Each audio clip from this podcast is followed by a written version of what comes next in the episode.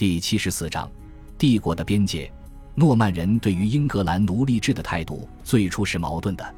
在把他心目中的英雄威廉同尤里乌斯·凯撒做对比的时候，普瓦捷的威廉坚持认为，在他于一零六七年返回诺曼底时，征服者不曾以罗马人的方式带走一批战俘。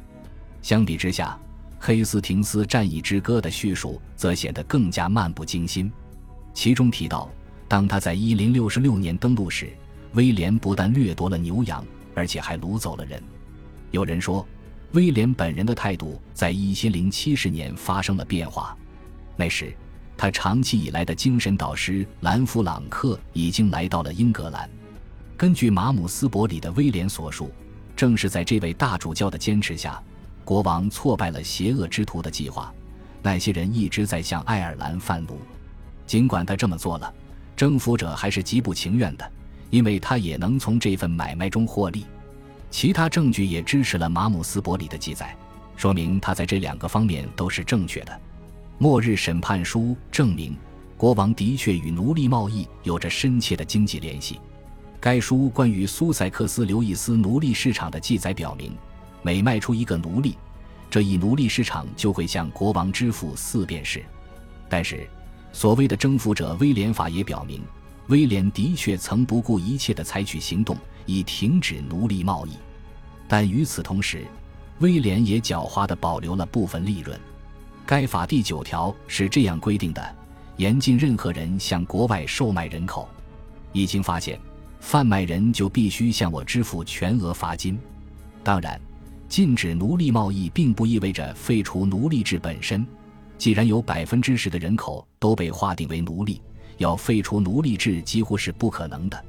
但是，禁止奴隶贸易仍然十分重要。他表明，即便这样做会牺牲他自己的经济利益，威廉还是吸收了改革派教会的思想，开始重视人。因此，当盎格鲁撒克逊编年史告诉我们他进军威尔士并解救了数百人的时候，威廉所解救的很有可能是奴隶。这些人在近几年的战争之后被俘，正要被卖往国外。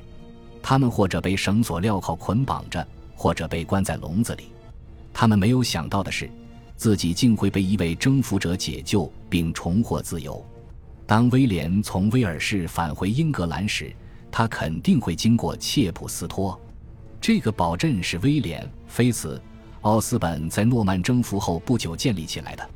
奥斯本还在这里建了一个小修道院和一座城堡，这座城堡高耸在石架上，俯瞰瓦伊河。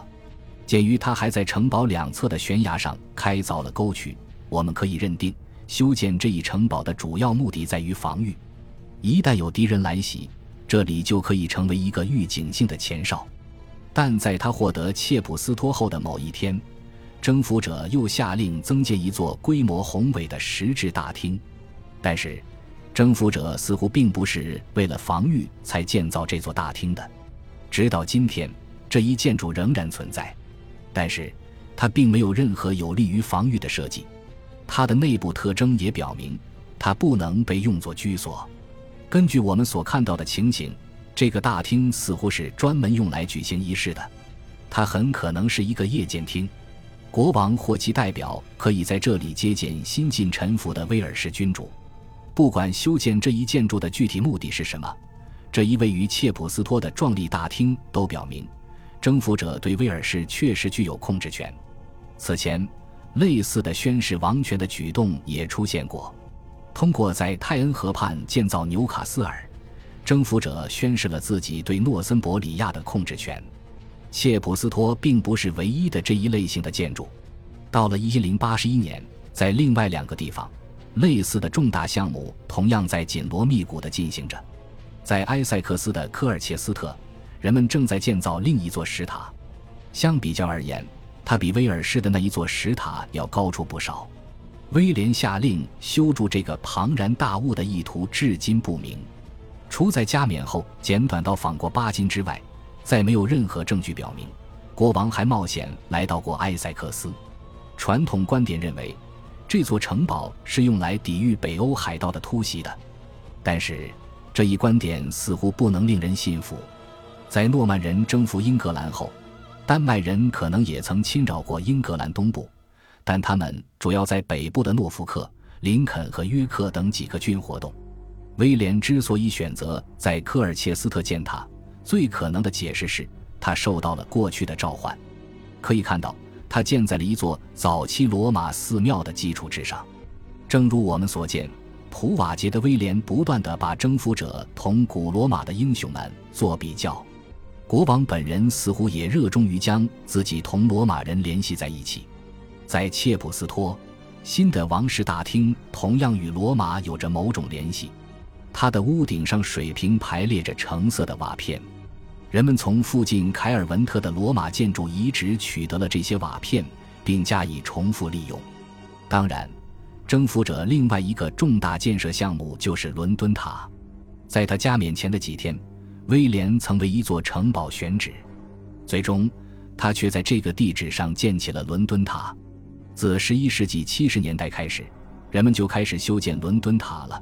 而直到威廉去世时，这座塔仍然没有完工。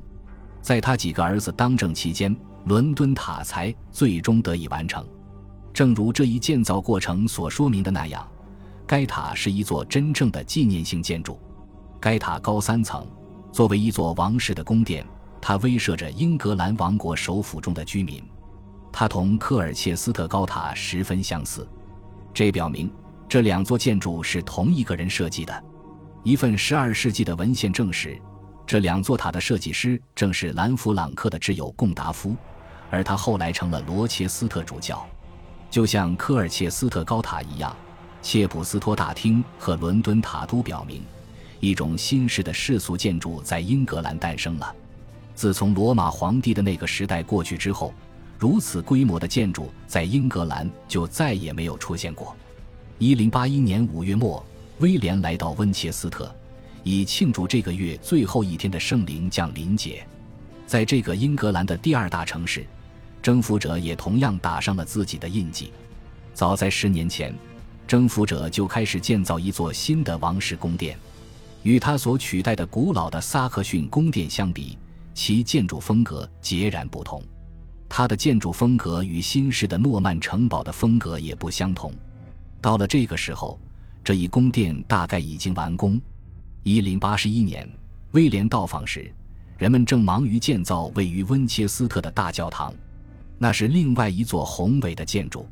两年前，在新任诺曼主教瓦尔凯林的主持下，这座教堂破土动工了。此前，人们认为，比起他们的先祖在诺曼底所修建的教堂和修道院。诺曼人在英格兰所修建的教堂和修道院都更为宏伟。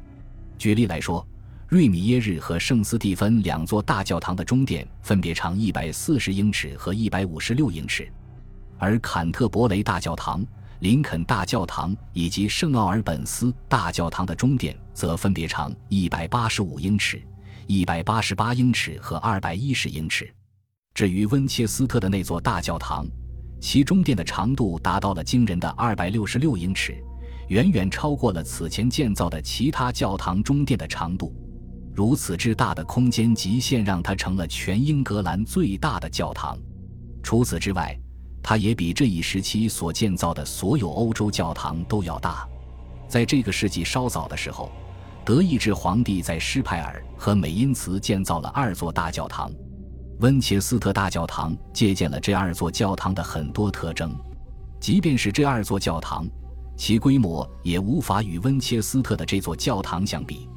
事实上，温切斯特大教堂的规模仅次于圣彼得大教堂，而后者是罗马的康斯坦丁大帝在七个半世纪前所建造的。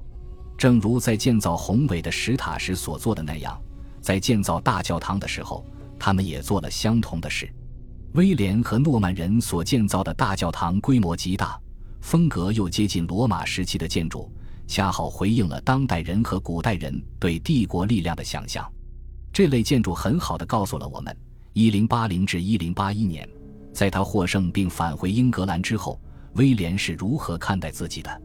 他认为自己是一个伟大的君王，堪比德意志和罗马皇帝。这就是他，一个保护其战果。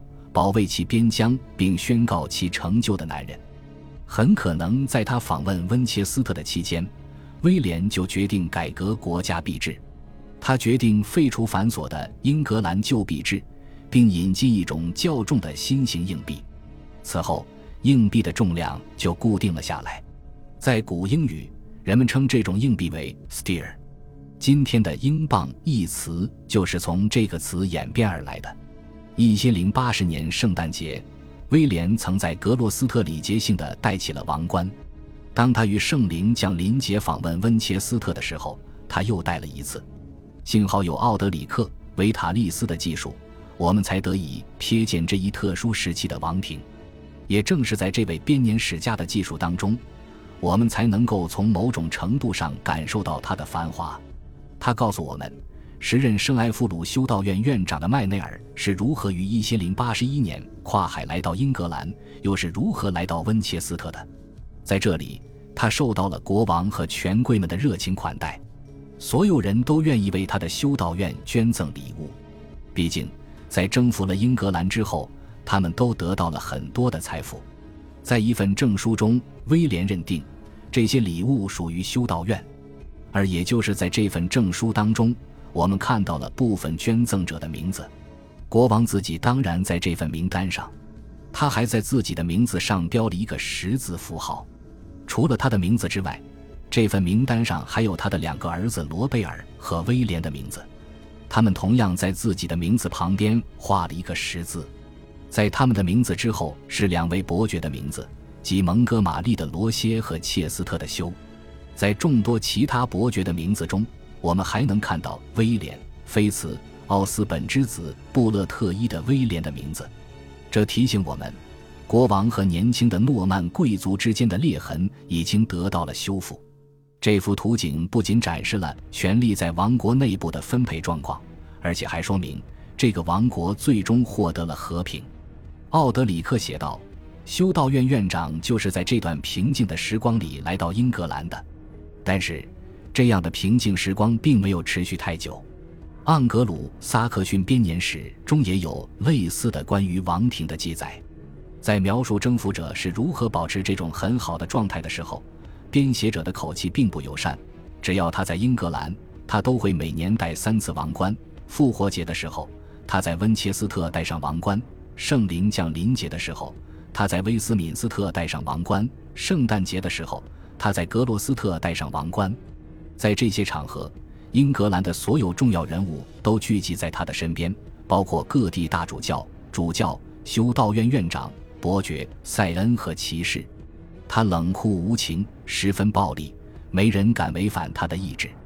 反抗他的伯爵会被绑起来，违背他的主教则会被剥夺教区，不听他的话的修道院院长则会被赶出他们的修道院。假设有塞恩造反，威廉便会将他们投入监牢。最后，他也没有宽恕他的兄弟。这个人名叫奥多，曾是诺曼底的主教，他位高权重。其主教座堂则设在巴约，在英格兰，他的地位仅次于国王。他在英格兰拥有伯爵领。当国王在诺曼底的时候，他就是这个国家的主人。但是威廉把他投入了监狱。感谢您的收听，喜欢别忘了订阅加关注，主页有更多精彩内容。